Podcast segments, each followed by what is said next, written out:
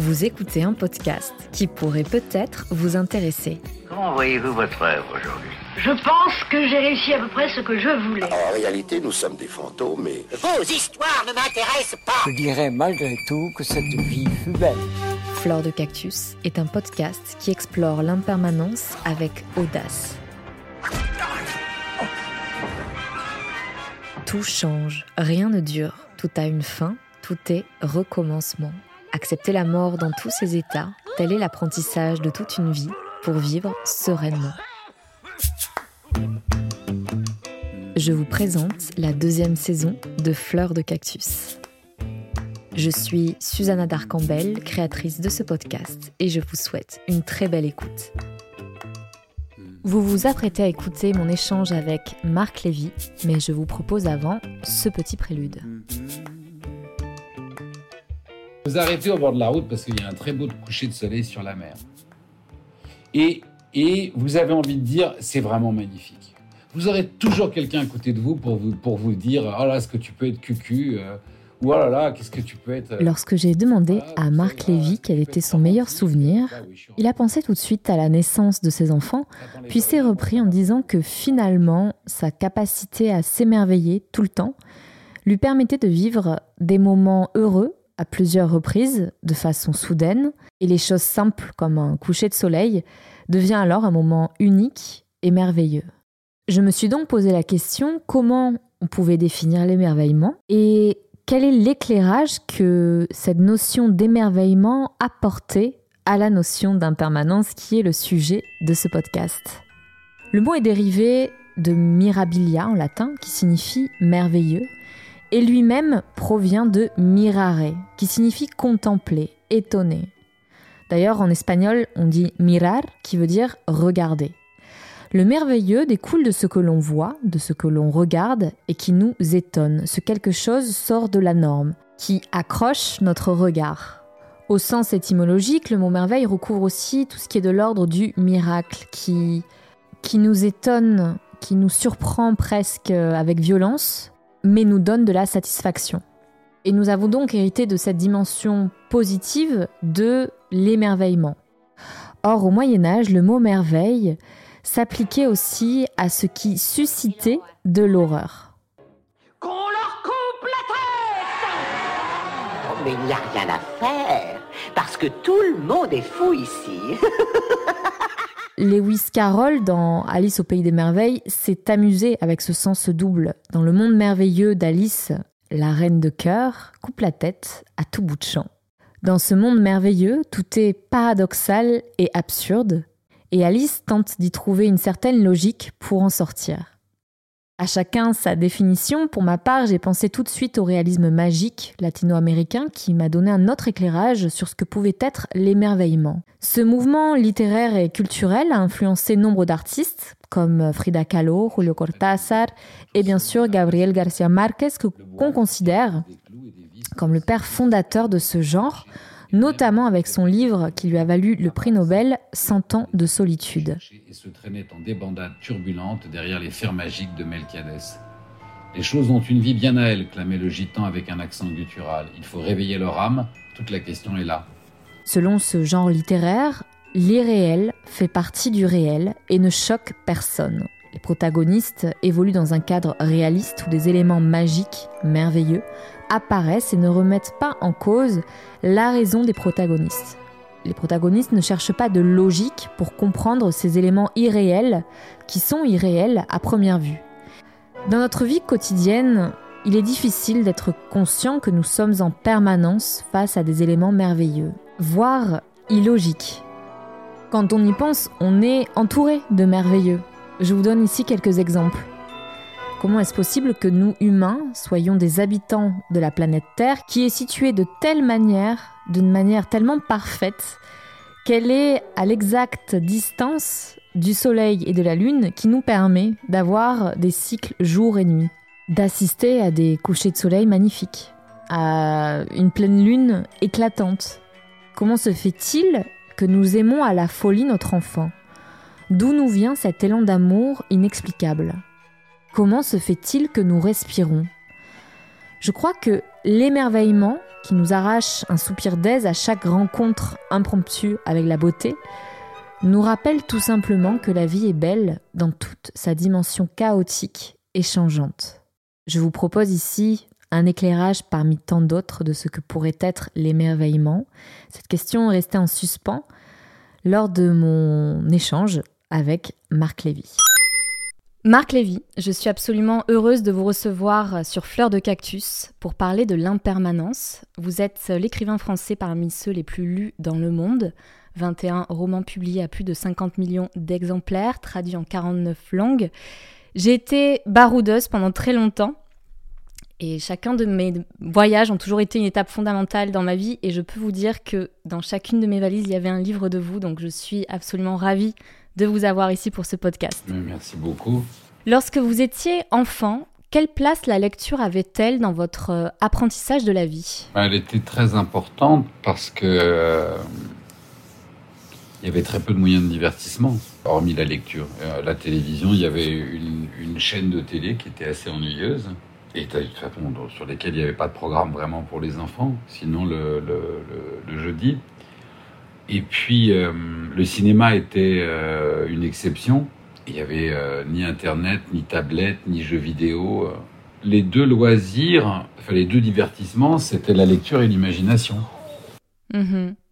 Et y a-t-il un livre qui aurait particulièrement influencé vos décisions, vos envies, lorsque vous étiez enfant ou adolescent Il y en a eu beaucoup. Il y en a eu beaucoup. Vous savez, un livre, euh, euh, c'est la rencontre d'un lecteur avec une histoire et des personnages à un moment donné de sa vie. Donc, euh, la lecture, c'est une, une histoire qui ne s'arrête jamais. Donc, il y a eu La Nuit des Temps de Barjavel, qui a été un, un, un, ovni et un choc. Il y a eu. il y a eu, pour, pour d'ailleurs pour des raisons qui étaient euh, plus, lié à la, plus lié à la préface qu'au livre lui-même, il y a eu De la Terre à la Lune euh, de Jules Verne, qui a été aussi euh, un choc parce que c'est un roman que j'ai lu, enfin c'est un roman qui m'avait été donné comme prix de fin d'année, j'avais 8 ans, hein, en juin 69. Et dans le livre, qui était une vieille édition d'occasion, comme on en donne dans les prix d'école, vous savez, il y avait une préface. Et la préface racontait que euh, Jules Verne avait été très moqué au moment de l'apparition de son roman. On avait, je dirais, taxé sa, fiction d'irréaliste, de, absurde, inutile. quelle perte de temps, envoyer un homme sur un boulet de canon dans la Lune, c'est ridicule. Et donc j'avais lu ça, et, un mois après avoir lu ça, ma mère vient me chercher à 3 heures du matin dans ma, chambre pour qu'on aille regarder dans celle de ma grand-mère où il y avait la seule télé de la maison, les premiers pas de l'homme sur la Lune. Et c'est une histoire que j'ai déjà racontée, pardon à ceux qui l'ont entendue, mais il est vrai que j'ai ce souvenir d'enfance où, encore plus que Armstrong qui sautillait sur la Lune, je regardais les, hommes derrière leur pupitre à Cap Canaveral qui représentait à l'époque euh, le summum de la, de la science et de l'intelligence. Vous voyez, euh, ne serait-ce que parce qu'ils étaient dans une salle informatique et que l'ordinateur n'était pas, n'était pas entré dans les maisons. L'ordinateur s'était réservé, euh, je veux dire, au, gouvernement, aux puissances. Mm-hmm. Et, et je, je, regardais ces hommes en me demandant combien d'entre eux sont là parce qu'ils ont lu De la Terre à la Lune, à mon âge. C'est-à-dire que le, le comment vous dire, quand j'étais enfant, être dans la Lune euh, était souvent considéré euh, comme un défaut et rêver comme une distraction. Mais on n'aurait pas mis le pied sur la Lune justement si on n'avait pas rêvé. Si on n'avait pas eu euh, cette inspiration. Vous avez parlé de votre grand-mère. quelle est votre Madeleine de Proust, celle qui vous ramène avec nostalgie dans l'enfance, justement? Le, bruit de la mer. Et pourquoi ça?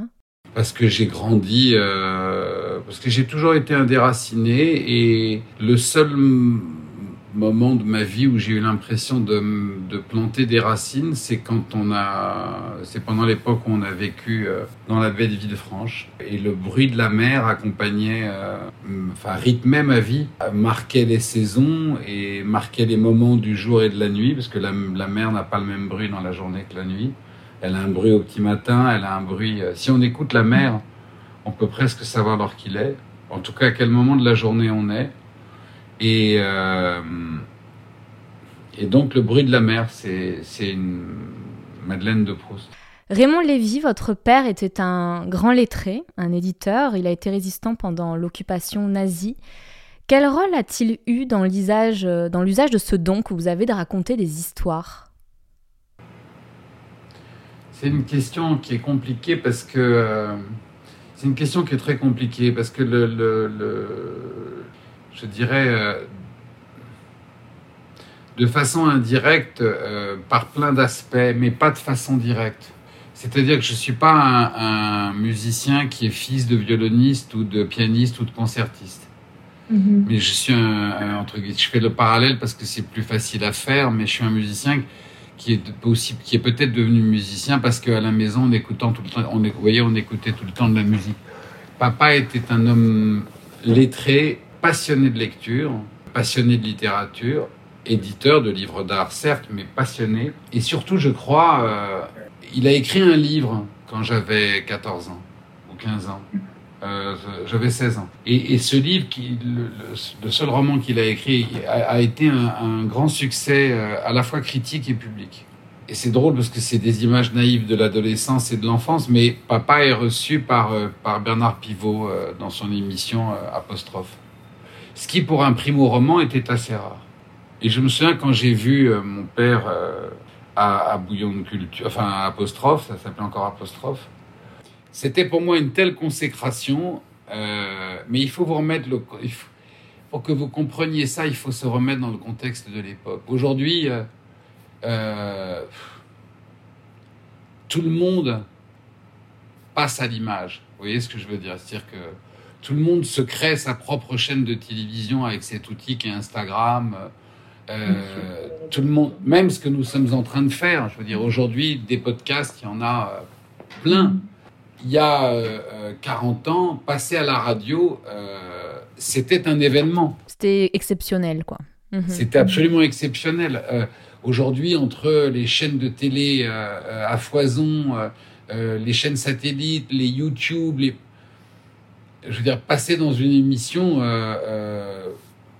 vous voyez, c'est euh, quelque chose qui est vraiment entré dans notre quotidien. À l'époque, et je me souviens, quand j'avais 16 ans, euh, en voyant mon père euh, invité à, apostrophe, de mettre 10, ça doit être ça la réussite. Vous voyez, c'est-à-dire pas, et c'est pour ça que j'ai fait cette précision, pas du tout la réussite liée à la notoriété, ça je trouve ça affreux la notoriété. D'avoir écrit un livre d'être invité par un homme comme Bernard Pivot et de se retrouver sur à une table où probablement les plus grands écrivains, puisque ils avaient été pris à apostrophe, vous voyez, étaient là pour discuter de la plus belle chose du monde, qui est celle, enfin, qui pour moi était de raconter des histoires. Donc ça, ça a dû beaucoup contribuer, vous savez, dans l'image de ce père euh, qui est une montagne qu'on cherche à escalader toute sa vie en redoutant un jour d'arriver au sommet et dans l'usage de l'écriture en, elle-même? L'usage de la langue, euh, on nous en a donné envie comme ça. C'est-à-dire que mon père, très jeune, par exemple, m'a fait comprendre que plus j'aurais de vocabulaire et plus j'aurais de moyens de me défendre, bien plus qu'avec mes points.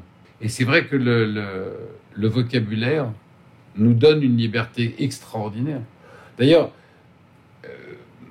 mon père m'expliquait très vite que les hommes en venaient au point quand ils sont à court d'arguments. Il y a cette phrase à court d'arguments, ils, en sont venus au point. On en, vient, on en vient au point et à la violence parce qu'on trouve plus de vocabulaire pour s'exprimer. Fleur de Cactus, dans cette euh, saison 2, comme je vous l'expliquais, propose d'aborder le meilleur et le pire souvenir euh, d'une personnalité, d'une personne, pour comprendre comment ces deux moments cruciaux ont étayé, nourri leurs rêves, inspirer le reste de leur vie. Ce n'est absolument pas une position manichéenne face à l'existence, mais plutôt une façon récréative d'en parler. Le meilleur et le pire envoient au mouvement de l'impermanence des choses, tout est cycle et ambivalent. Et donc j'ose vous demander, Marc, quel est votre pire souvenir ou celui que vous avez choisi de raconter aujourd'hui? Écoutez, c'est marrant. Quand vous m'avez posé cette question, évidemment, euh, on pense tout de suite euh, aux grands événements tragiques de la vie, la disparition des proches la naissance de vos enfants. Euh, vous voyez les grands événements, à la fois les tragiques et les merveilleux. Mais euh, pour sortir des sentiers battus, euh, je vais vous raconter le, le... Et puis, je dirais qu'il n'y a pas d'échelle quand on dit le pire et le meilleur. Enfin, si, si vous êtes un parent qui a perdu un enfant, il ne peut rien arriver de pire dans une vie. Mais plusieurs pires moments dans votre vie et il y a plusieurs meilleurs moments dans votre vie. Bien sûr. Mais donc, je, vais en choisir euh, deux qui sont, qui sont en fait les mêmes. Le pire et le meilleur. J'ai 7 ans, 7-8 ans. Et j'arrive dans. Euh, on, va s'installer avec mes parents euh, donc à Beaulieu-sur-Mer parce que euh, le père de ma mère est en train de mourir et qu'il faut être près de lui. Donc on s'installe et j'arrive à la.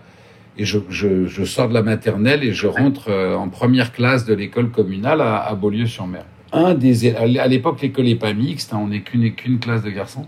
Et il y a un des élèves qui est euh, qui est un gros dur, hein, qui prend la, la place de chef de classe. Et j'imagine que euh, ma tête lui revient pas, peut-être parce que je suis né à Paris, peut-être parce que j'ai des lunettes, mais surtout son point de, bizutage, si je dirais, ou de marginalisation, c'est de me traiter de sale juif. Très honnêtement, parce que ça sert à rien de se victimiser, je pense qu'il n'a pas il a 8 ans, il n'a pas la moindre idée de ce que c'est qu'un juif, et je vais vous dire une chose, moi non plus. Donc je ne crois pas que ça soit de l'antisémitisme primaire. Je pense que j'aurais eu euh, une tache de vin sur la joue. euh, il m'aurait appelé, euh, voyez, euh, euh, sale tache de vin. J'aurais eu des cheveux bleus. Il m'aurait appelé sale schtroumpf. Euh, mais je m'appelais Lévi dans une classe euh, très chrétienne, euh, dans une petite école communale de province. Et donc c'est sale juif. Et alors, il y a euh, un, un rituel qui est installé par, euh, par ce garçon euh, au rythme de deux, trois fois par semaine, c'est de me passer la tête au bac à sable. Alors, passer la tête au bac à sable, c'est-à-dire qu'au moment de la récré, il y en a deux qui me retiennent dans la, enfin, qui m'empêchent de sortir de la salle de classe pendant que les autres descendent parce que les classes sont au premier étage et il y a un préau. Et dans la cour, il y a un bac à sable. À l'époque, il y avait des bacs à sable.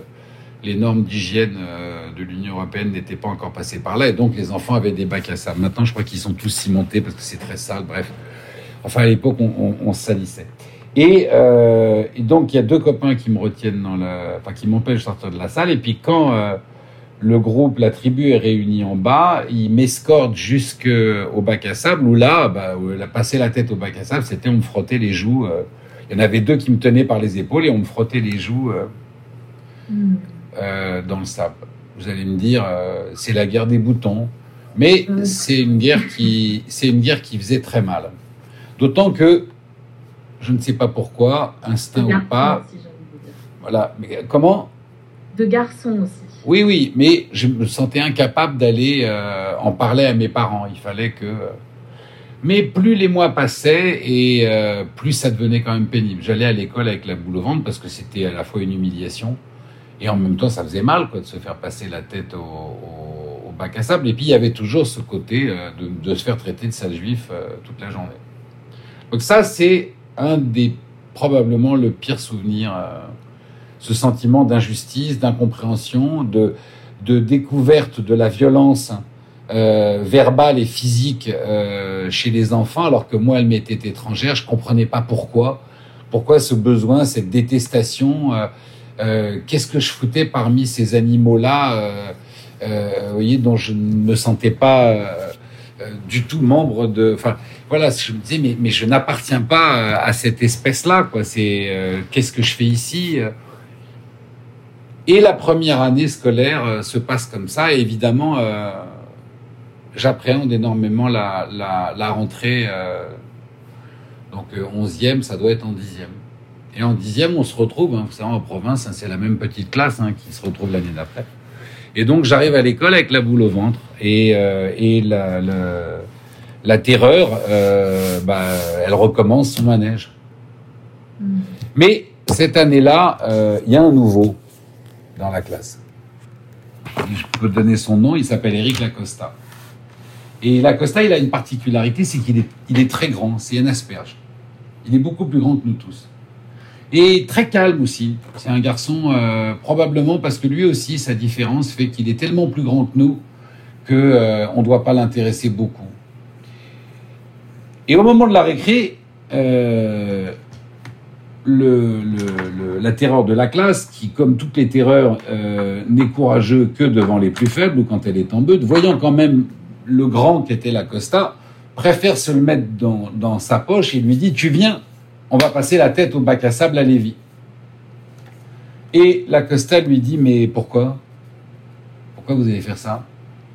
Et l'abruti dit Bah parce qu'il est juif.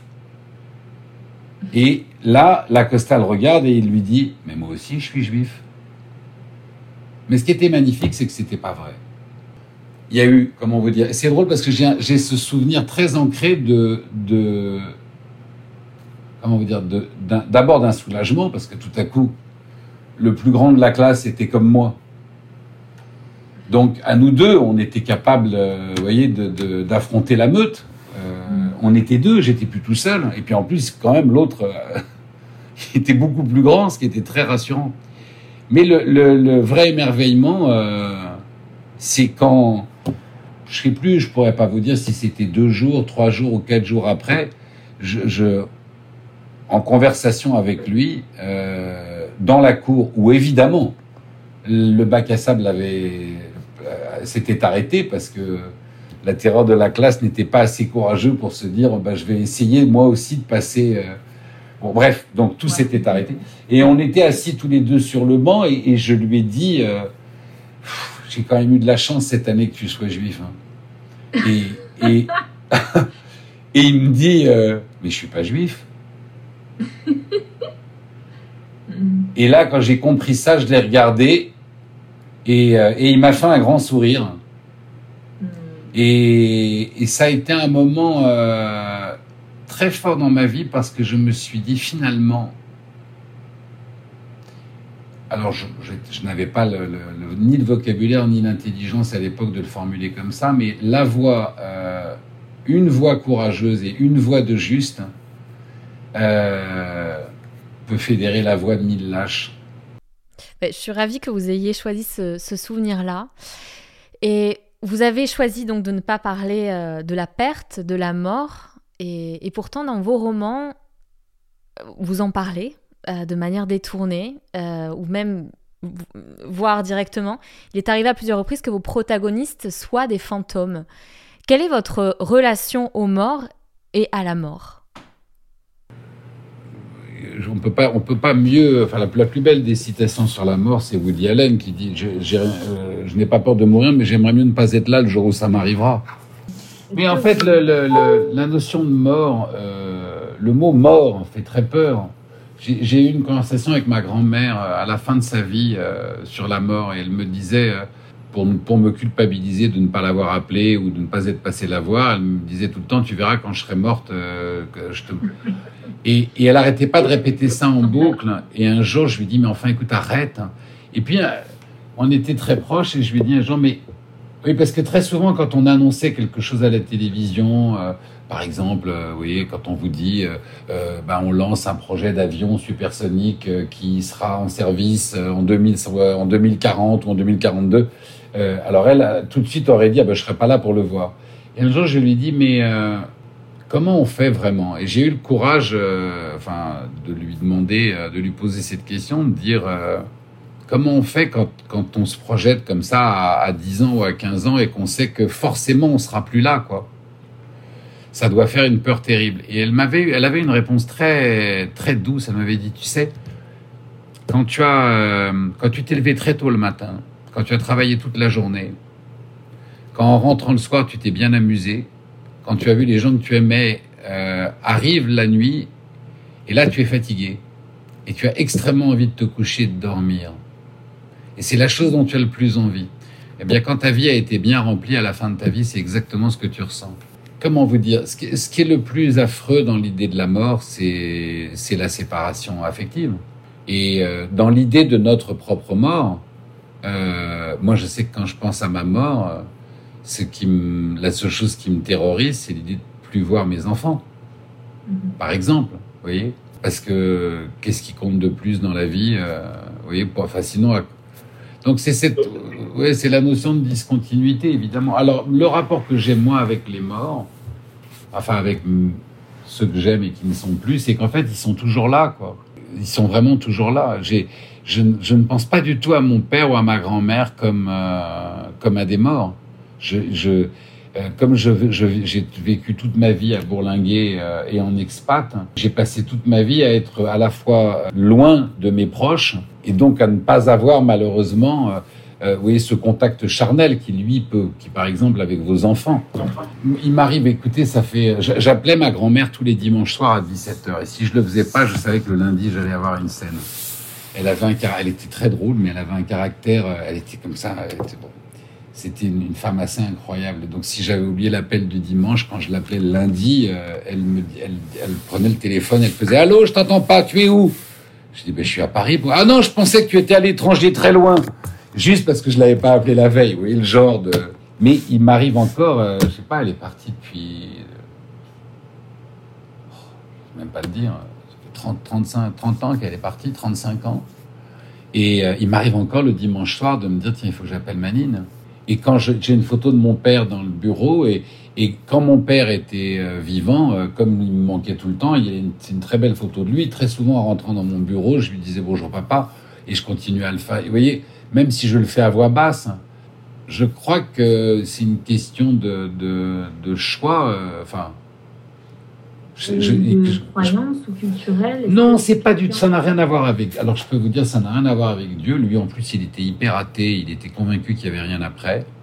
Mm. Euh, c'est pas du tout une question d'éducation, de religion. C'est que euh, c'est vraiment une question d'amour, je crois.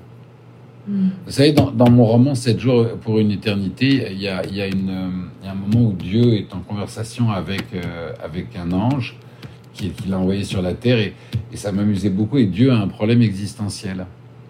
Et il dit à l'ange, j'ai un, vrai doute sur, sur ma propre existence. Et, euh, donc l'ange lui dit, vous, enfin, Père, quoi, vous, vous, ne savez pas si vous croyez en Dieu? Si vous, Elle dit si vous croyez en vous. Il dit non, non, je n'arrive pas à savoir si c'est moi qui ai inventé l'amour ou si c'est l'amour qui m'a inventé. Et donc, je crois que ça n'est pas du tout une question de, religion, c'est une question d'amour. Une question d'amour ou peut-être d'émerveillement. Et vous en parliez tout à l'heure. Et je, crois que quand je vous ai demandé euh, quel était votre meilleur souvenir, vous avez pensé tout de suite à la naissance de vos enfants. Mais après réflexion, vous m'avez parlé de votre capacité à vous émerveiller sur tout et tout le temps. Et cela m'a fait très plaisir que vous ayez mentionné cela, car c'est une des notions fondamentales de Fleur de Cactus. L'émerveillement, qu'est-ce que c'est pour vous, Marc? Bah, L'émerveillement, c'est euh, déjà, quand on parlait d'amour, c'est l'amour du présent. C'est-à-dire que pour s'émerveiller, il faut déjà être dans le présent. Si vous... si... C'est une, une, invitation euh, du présent, à être présent, qui vient un peu de manière euh, presque abrupte. On est surpris par l'émerveillement. C'est très difficile de décrire l'émerveillement. Alors, ceux, qui ont peur de l'émerveillement euh, accusent ceux qui s'émerveillent d'une forme de naïveté. J'avais, quand j'avais 30 euh, ans, j'avais une, petite amie dont j'étais très amoureux. Et mon, mon, émerveillement l'agaçait au plus haut point.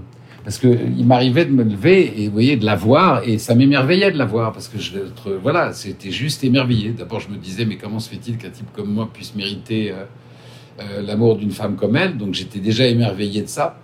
Et je, la regardais avec des yeux émerveillés. Et ça, l'horripilait. Elle supportait pas ça. Et c'est drôle parce que des années plus tard, j'ai vu un, autre, Woody Allen qui était Stardust Memories. Et il y a une scène comme ça où il est assis dans son, dans, son salon, en train je crois qu'il boit un café et lit un bouquin. Et Charlotte Rampling est allongée sur la moquette en train de tourner les pages d'un magazine comme ça. Et il parle exactement de ça, c'est-à-dire qu'il la regarde et, il est émerveillé par la plénitude de ce moment. Qu'il, bon, et il en est conscient au moment où ça lui arrive. C'est une, c'est une drogue douce extraordinaire hein, pour celui, euh, alors très addictive, mais euh, sans aucun effet secondaire négatif sur la santé. L'émerveillement, c'est une capacité à se lâcher aussi. Mais je me suis demandé si l'émerveillement, après avoir accroché avec vous au téléphone la dernière fois, si ça pouvait être le moyen pour nous permettre de mieux vivre les cycles de la vie. Parce que l'émerveillement, donc c'est euh, une éruption en fait dans, dans, notre présent. et même dans les moments les plus douloureux, il peut il peut y avoir de l'émerveillement. Euh, quand j'étais euh, au Népal, euh, j'étais dans une équipe de prod pour filmer un documentaire. On était donc c'était en 2015 et il y a eu le tremblement de terre donc qui a fait des milliers de morts. On a filmé des choses horribles, la destruction, la perte, les pleurs. Mais à certains moments, il y avait de la beauté. Par exemple, rien que cette nature qui peut arriver et chambouler nos vies et sentir la force de la terre, c'est quelque chose de, de, presque euh, magique, de bestial. Enfin, je sais pas comment le, le, qualifier. L'entraide, bien sûr, toute euh, l'aide reçue par euh, bah, même l'extérieur. Hein. On, on, avait rencontré une équipe de, de médecins sans frontières et c'était incroyable parce qu'ils arrivaient de Syrie, donc un, un, un, milieu de crise, de guerre, et pareil, de, de perte. Et ils arrivaient là en mode commando pour essayer de pas solutionner la solution parce que forcément il y avait des morts et c'était le chaos, mais euh, de faire en sorte d'organiser le chaos. Et ça, ça m'avait bouleversé en fait, de, de, voir ça, de, de voir cette, euh, cette euh, beauté quelque part au milieu du chaos, au milieu de la douleur. Je sais je ne saurais pas répondre à votre question si c'est une façon d'aider, parce que vous savez, le, ces notions très, très modernes du mieux vivre, mieux Bien sûr, de développement euh, personnel. Oui, de développement personnel. Mhm. Bon, écoutez, euh, tout ça est très bien, mais, euh, mais faut-il encore avoir le temps de desserrer les dents? Vous voyez ce que je veux dire Mais le, le, le, les, le, enfin, comment vous dire? La capacité à s'émerveiller. Il y a des, tas Enfin, c'est fou le nombre de choses qui nous paraissent évidentes quand il s'agit de nos enfants.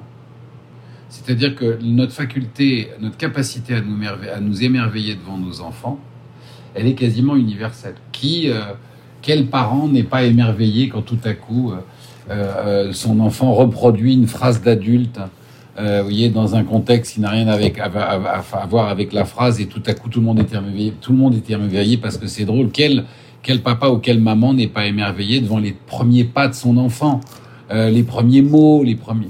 Et je parle de ça d'ailleurs dans, toutes les choses qu'on ne s'est pas dites. Quelle, euh, quelle, enfin, plus grande, l'immense majorité des parents ressentent à l'égard de leurs enfants euh, un amour absolument inconditionnel.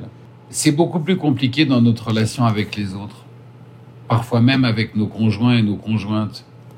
L'amour est beaucoup moins conditionnel. Il est, il est beaucoup plus soumis à conditions. Euh, comment dire, s'installe dans les vies beaucoup plus de silence, beaucoup plus de le, très souvent dans les couples, la maturité amoureuse est justement synonyme de, de la mort de cet émerveillement qui éclairait les premiers jours. Quand j'étudiais vraiment euh, cela, euh, je me demandais toujours mais pourquoi? Et, jusqu'à me demander si, c'était là euh, le fait d'une incapacité humaine, vous voyez, euh, de dire, ben non, c'est, vous voyez, bon, euh, voilà, il y a quatre saisons par an, ben peut-être que c'est pareil. Or, à l'époque, j'étais j'étudiais cela d'autant plus que j'étais un papa divorcé et que j'étais seul avec mon petit garçon. Mais c'est en, en, le couchant un soir et en lui lisant son histoire le soir, que émerveillé par la force de ce sentiment que je ressentais dans ma poitrine, de l'amour que je lui portais, que je me suis dit, mais elle est là la preuve que ça existe. Que, que que cette, euh, que cette, que cette capacité euh, que nous avons à aimer et donc à nous émerveiller existe, elle est là. Euh, elle est, elle est immédiate et, et instantanée et presque instinctive dans le rapport que nous entretenons avec nos enfants. Et donc, euh, elle nous prouve qu'on en, a la, qu'on en a la capacité. Qu'on a la capacité à la créer, vous voulez dire. C'est même plus facile, je pense, de, de donner l'amour et de créer l'amour que d'aller le chercher. À la oui, à la libérer, ou à la, à la libérer, à la vivre et, euh, et surtout, euh, je dirais, à, même en, en, jouir soi-même sans, sans, pudeur et sans honte. Mm-hmm. C'est quand, je vais vous prendre un exemple très simple. Vous vous arrêtez au bord de la route parce qu'il y a un très beau coucher de soleil sur la mer. Et, et vous avez envie de dire, c'est vraiment magnifique. Vous aurez toujours quelqu'un à côté de vous pour vous, pour vous dire, oh là, est-ce que tu peux être cucu euh, ou oh là là, qu'est-ce que tu peux être, euh, vous savez, oh là, est-ce que tu peux être romantique Bah oui, je suis romantique, voilà. Ça t'enlève rien et moi ça m'apporte beaucoup. Bah voilà, je suis cucu, je l'assume. Si pour toi c'est cucu. Maintenant, si toi, euh, tu vois, l'émerveillement, c'est de voir des gens qui se tirent dessus, ou euh, des grands, tu vois, ou des accidents de la route, ou euh, euh, Zemmour à la, radio, à la télévision, tu fais ce que tu veux. Moi, c'est mon truc, c'est ça, voilà. Donc il y a aussi une façon de s'affirmer. euh, J'ai une dernière question, Marc. Vous vous êtes euh, réinventé plusieurs fois. Euh, vous avez même tout perdu à un moment donné de votre vie. Je parle perdu, en tout cas professionnellement. Est-ce que dans vos moments les plus confus et douloureux, vous avez réussi à vous émerveiller? Oui, justement, moi, il y a eu une époque de ma vie où j'ai perdu mon, enfin, j'ai tout perdu, oui, comme vous le dites, et je me suis retrouvé, euh, je posais des cloisons sur euh, l'Europarc de Créteil, et j'habitais euh, une chambre de service sous les toits avec mon petit garçon. Combien de fois j'étais jeune en plus, et c'était, ouais, c'était des moments durs de la vie, quoi. Je montais les cinq étages à pied euh, avec mon, petit garçon dans les bras et, et le panier de course. Enfin, vous voyez, c'est la vie de plein de gens, mais et je me souviens, voilà, quand euh, j'avais le chien, le paquet, mon fils sous les bras, l'escalier en colimaçon avec les cinq étages à pied, et, au moment où il me pinçait le nez comme si ça suffisait pas, je, ça me, j'étais- voilà. Vous voyez, je, me disais, mon, fils me, vient de me pincer le nez, quoi. C'est idiot euh, ce que je vais vous dire, mais euh, et puis je le regardais se coucher le soir et j'étais émerveillé. Mais je dois vous dire que dans la catégorie des naïfs ébahis, le fait de me réveiller le matin et d'avoir la chance de pouvoir me lever, euh, déjà pour moi m'émerveille. Je vous dis pas que je ne je, me mets pas à genoux devant mon oreiller en disant euh, Saint oreiller merci pour la nuit que je viens de passer. C'est pas ce que je vous dis. Hein. Mais euh, sais pas les Monty Python non plus. Mais le matin quand je me réveille, j'ai gardé de, des années de la Croix-Rouge une telle conscience que ça peut s'arrêter à n'importe quel moment, que le matin quand je me réveille, ça me met déjà, voilà, je, je me dis juste, bon, allez, même si je me lève, vous voyez, de mauvais poil, machin, il y a une petite voix qui fait, bop, bop, hop. Retrouvez toute l'actualité de Fleurs de Cactus sur mon compte Instagram, Susanna Darcambel. Je vous retrouve jeudi prochain pour un échange euh, lumineux et j'espère inspirant. Merci pour votre écoute et à très bientôt.